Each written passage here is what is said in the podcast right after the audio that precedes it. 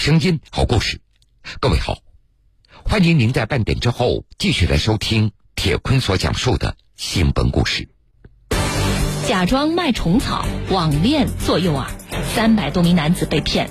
警方端掉诈骗窝点，揭秘骗术细节。他们先事先准备好一个诈骗话术，把一个微信号包装成吴咏梅这个人，朋友圈里面呢也同全部都是一个女孩子的呃照片。能语音，能视频，骗术不断升级。按照被害人的手机角度上看去，那就是跟他在开视频，开完五秒到十秒钟左右的视频，他们就把视频关掉，然后说信号不好，或者说是他正在忙。精心包装悲惨身世，为了逼真聘请模特拍视频。这个女孩子呢是他们事先请来的模特，根据那个话术的剧情，先把所有的照片跟视频拍好，再根据话术一步一步的和被害人聊天。虫草姑娘之谜，铁坤马上讲述。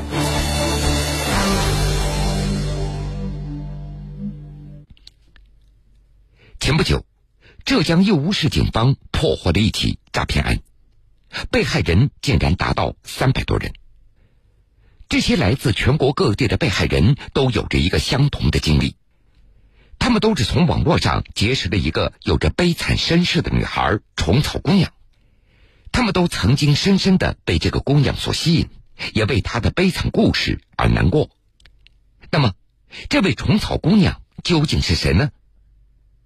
我们先来听听被害人小豹眼中的虫草姑娘。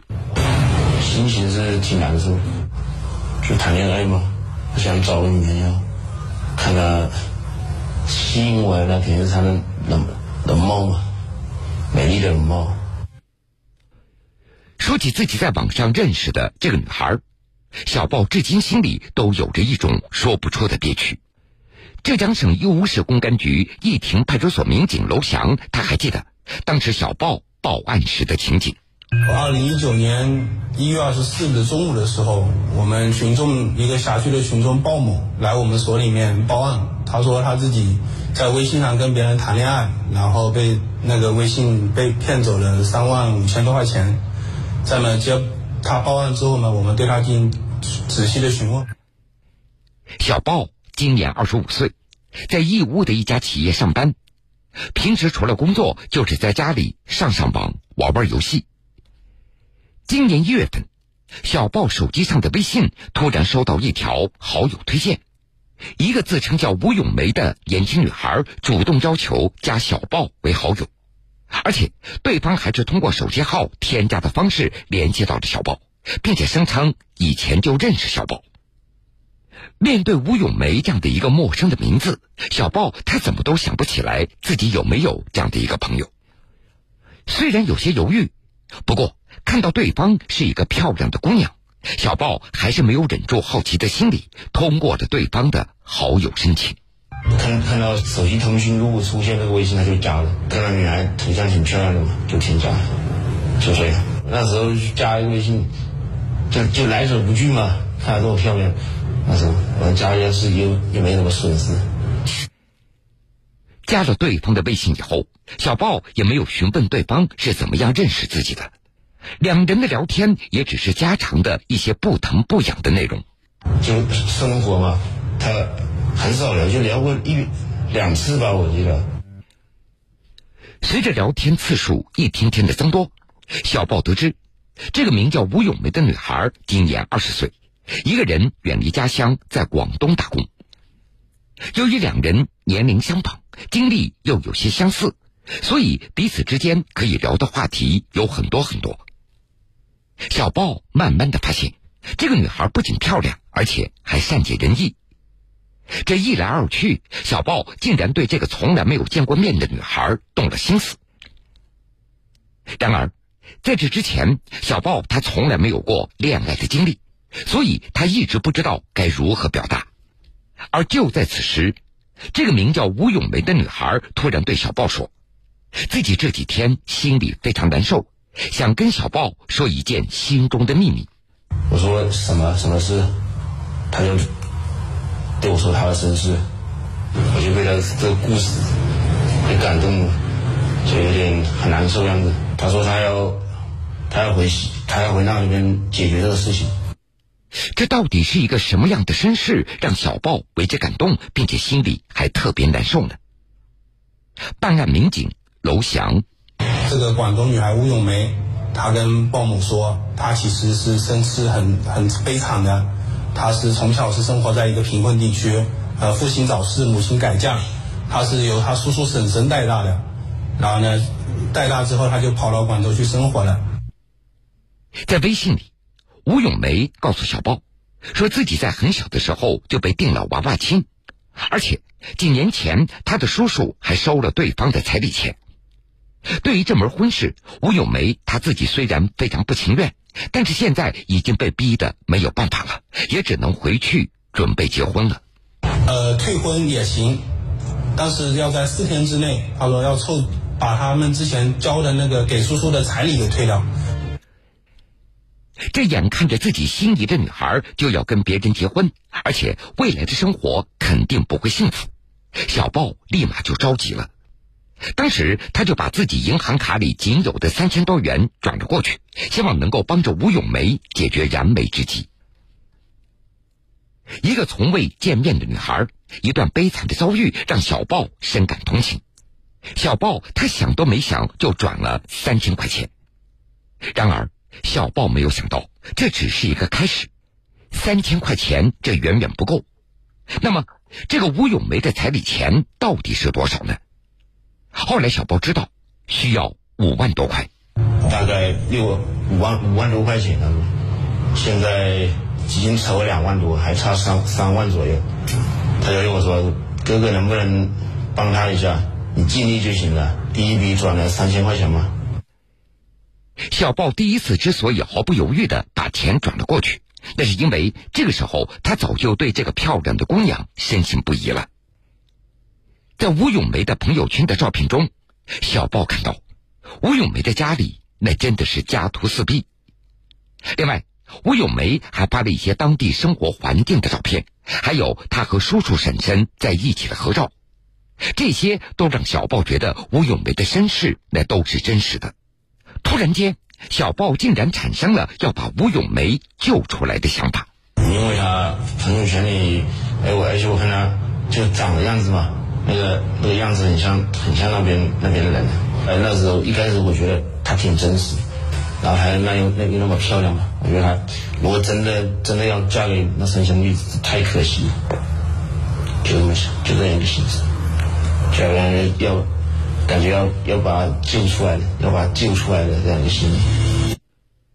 除了朋友圈里的照片，其实，在之前的聊天过程中，小豹不仅和对方有过语音通话，而且还发过视频。我我那时候让他发过一次视频，那那个视频是也是在很落后那种家里面嘛，我看那种墙壁都是石头的，那个视频好像真的也是那个人头像的。语音他给我发一两条吧，都是问号的。当时，小豹他只想快点为自己心爱的女孩解决眼前的困难，而且在小豹看来，自己那是想和对方谈恋爱的，所以他觉得拿出这点钱来帮着他并不算什么。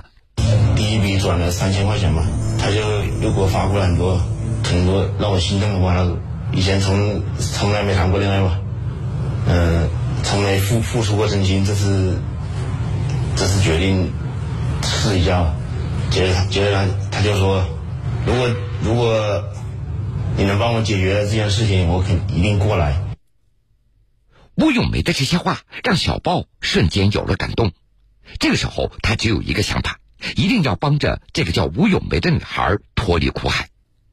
而对方也明确的告诉小豹，这个问题一旦解决，自己就会离开老家，来到义乌投奔小豹。办案民警娄翔。他愿意来义乌跟鲍某一起生活，其实就是愿意跟鲍某谈恋爱的意思。然后呢，鲍某呢是个呃年轻小伙子嘛，也没有女朋友。听到这个话呢，他就比较激动了。听到姑娘真的要来义乌和自己一起生活，小鲍又毫不犹豫的转了几笔钱，一定过来到你这里跟你一起生活，就这么说。接着我就那边第二笔又转了一千五。女孩在得到小鲍的帮助以后，在接下来的几天里，他们聊得越来越深入了，感情也好像逐渐的升温。小豹他也一直在关心女孩的事情到底有没有得到解决。女孩告诉小豹，还差一些钱，她要靠卖虫草来为自己筹钱。他跟我说他正在卖那个虫草集钱筹钱，然后说虫草没人要啊。那天晚上一月十八号晚上又又转了四千五吧。要把它珍藏多年的海质量特别好的虫草拿出来卖，一百块钱一根，想鲍某买一点。当时当时那个鲍某心里想着，呃，如果他愿意来跟我生活，那也无所谓要不要虫草。他就说，那他不需要虫草，你继续帮他。那时候我我给他转了那么多钱之后，他说要寄点虫草给我，他这么说。然后我说虫草不必了，这么远寄过来，如果你过来的时候带点过来就行了。不需要女孩为自己邮寄虫草，并且还要继续的帮助她。小豹他只希望早点见到这个女孩，以为这么做很快就可以把事情给解决了。可是没有想到，女孩跟小豹说还缺两万块。十四号早上就转了两笔，分别一枚笔是一万，又转了两万。收到钱以后，女孩又跟小豹聊了很多亲密的话题，并且又说了很多感谢的话。承诺小豹一定会过来找他的，这让小豹更加坚信了女孩对他的感情那是真的，觉得两人很快就要见面了。二十一号，二十一号早上，我问他这事情解决没？他说还还差七八千。我那时候卡里就剩七千块不到吧，然后说我说就这些钱呢，就全转给他了，六千三三百多。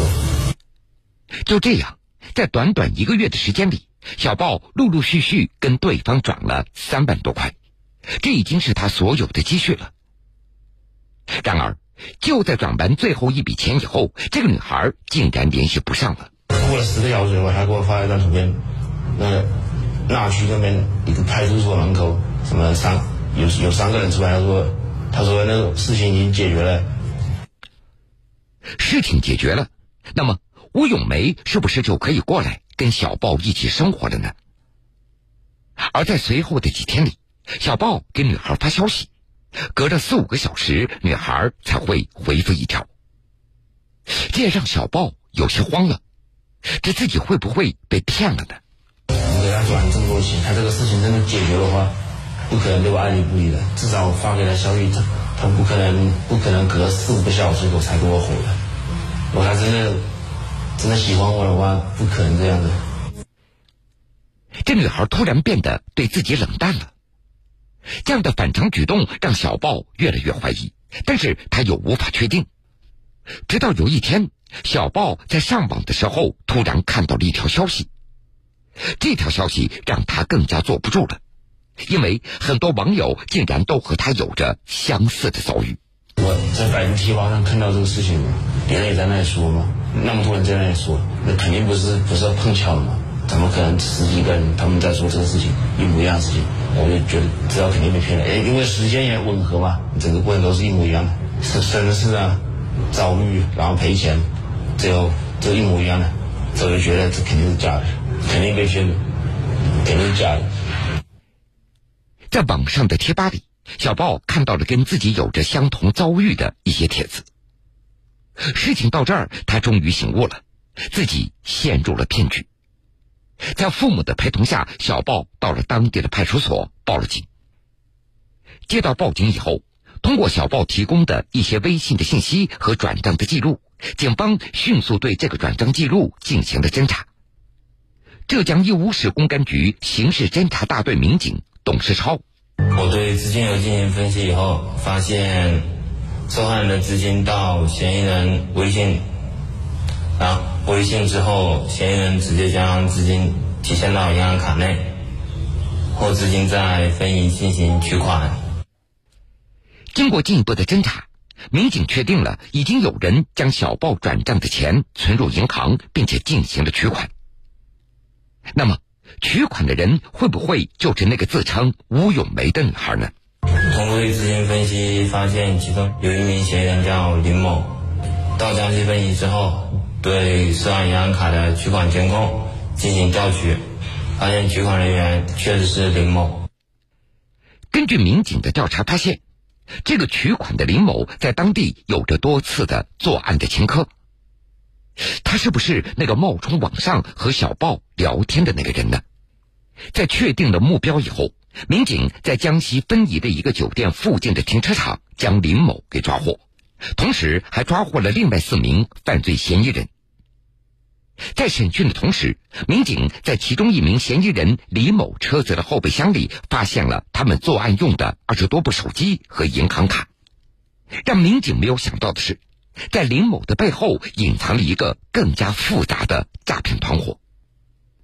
办案民警娄翔，呃，我们发现他们这个案子其实是存在在分宜存在一个诈骗的窝点，这个窝点呢有三十多个人。其实他们主要的诈骗的办法就是，他们先事先准备好一个诈骗话术，把一个微信号包装成吴永梅这个人，而且在包装的过程中，他们还配合发那个朋友圈，朋友圈里面呢也同全部都是一个女孩子的呃照片。听了民警的解释，大家也都明白了，小报之前在网上聊天的那个自称吴永梅的女孩，就是像林某这样的团伙成员所假扮的。犯罪团伙的成员还会配合当天的聊天内容发送到朋友圈里，朋友圈也都是同一个女孩子的照片。那么这个女孩又是谁呢？这个女孩子呢是他们事先请来的模特，根据那个话术的剧情，先把所有的照片跟视频拍好，包括再去回老家的这些视频全部拍好，再根据话术那个两个经理教业务员一步一步的。和被害人聊天。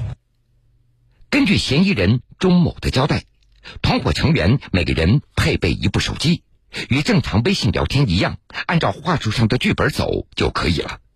说白了，就是简单的复制粘贴。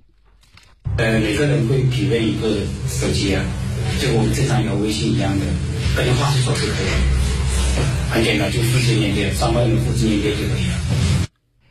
根据犯罪嫌疑人的交代，为了避免被害人发现，在晚上他们都不会和被害人取得联系，因为晚上这些犯罪嫌疑人都只独自一个人或者和家人在一起，不方便模仿女性的声音去聊天，以免露馅。而在白天，当被害人提出想语音聊天或者视频聊天的时候，团伙当中的女业务员就会完成视频或者语音的工作。根据民警的介绍，这整个流程都是提前准备好的。业务员是一半男一半女的，女的他们自己就由他们自己本人给被害人打电话，假装吴永梅。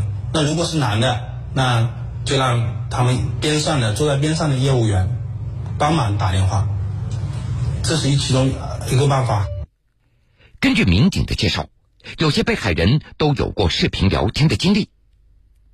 这打开视频不就露出马脚了吗？这团伙成员又是如何操作的呢？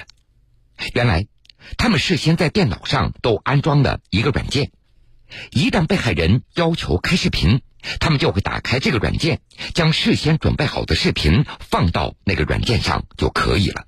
按照被害人的手机角度上看去，那就是跟他在开视频，只是这个视频呃没有声音，然后时间比较短，然后呢。开完五秒到十秒钟左右的视频，他们就把视频关掉，然后说信号不好，或者说是他正在忙，说等一下还是那个通过微信打字这样子。除了每天根据准备好的剧本与被害人聊天，得到被害人的信任，这个诈骗团伙还有一个重要的道具，那就是所谓的虫草。这个角度和理由，对他呃被骗的为多。但是也有少部分人是确实向他们购买了虫草，一百块钱一根，但是寄来的虫草的质量，包括数量都是不达标的。其实这一做法的目的呢，让被害人觉得确实有这么个事实，名义上是表达感谢，其实事实上是为了让他们不报案。在调查中，警方还发现，这个诈骗团伙有三个主要负责人策划了整个故事环节。甚至每一步是什么，什么时间节点要做什么，都必须按照剧本严格执行。另外，这个犯罪团伙的作案手法已经非常成熟，而且三名主犯之间也都是分工明确、各司其职。就是办公场地，是我早起来做的时候，我就管理了一下，就说呃，不要让让他们上班人打睡觉啊，那个玩自玩自己私有的手手机。然后我就去去负责负责去呃去怎么怎么运作过程，去告诉他们怎么运作过程就可以了，很简单的。员工他们不是他们不知道吗？要告诉他怎么去呃每天计划发朋友圈吗，去跟着他。因为话术里面他第一天、第二天、第三天才做这样的一个东西。我是负责负责培训，负责跟他们说这些事情。根据三名犯罪嫌疑人李某、钟某、陈某的交代，他们的这些作案手法也都是向别人学来的，包括诈骗的剧本、模特视频，甚至是被害人的个人信息，全都是现成的。他们在学会了这套诈骗手段以后，就打着公司招聘的名义，在网上招聘那些没有社会经验和想做兼职的年轻人来做业务员。诈骗的金额少则有几千元左右，多则达到十几万元。呃，根据我们的那个通过资金流的分析，被害人疑似被害人的话，应该有三百三百余名吧，涉及的涉案金额能够查证的是两百多万。窝点集中在江西某市，最多的一个被害人的话，总共被骗了将近十万块钱左右，少的也有一两百的也有，多的一几万的也有，最多的是十万左右。针对此类的诈骗，警方提醒：网上交友一定要谨慎。浙江义乌市公安局义亭派出所副所长郭凯敏。近两年来的话，电信诈骗是呈呈上升的一个态势的，交友类电信诈骗是更是呈呈翻倍的增长。因为交友类类的诈骗的话，手法比较简单，作案的方式也比较简单。在这里还是提醒大家加强自己的防范意识。据了解，在这起案件中，浙江义乌警方先后抓获犯罪嫌疑人三十五名。经过初步的核实，全国各地被这个手段诈骗的人数已经超过三百人。目前案件还在进一步的调查中。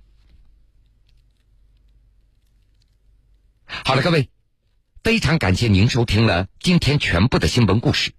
本故事来源央视法制在线。如果想回听以往的新闻故事，请各位在大蓝鲸客户端点播铁坤讲故事。今天的故事全部讲完了，又要到晚上十点了。铁坤此时在南京向各位说一声晚安。晚安，愿长夜。